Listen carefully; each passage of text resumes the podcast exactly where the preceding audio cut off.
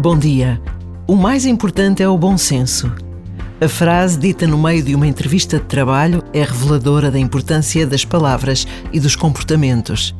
Só o bom senso impede julgamentos precipitados, palavras irrefletidas, relações quebradas. Só o bom senso permite a sabedoria de saber fazer silêncio, de saber escutar, de saber recuar ou avançar nas relações que todos vamos construindo ao longo da vida.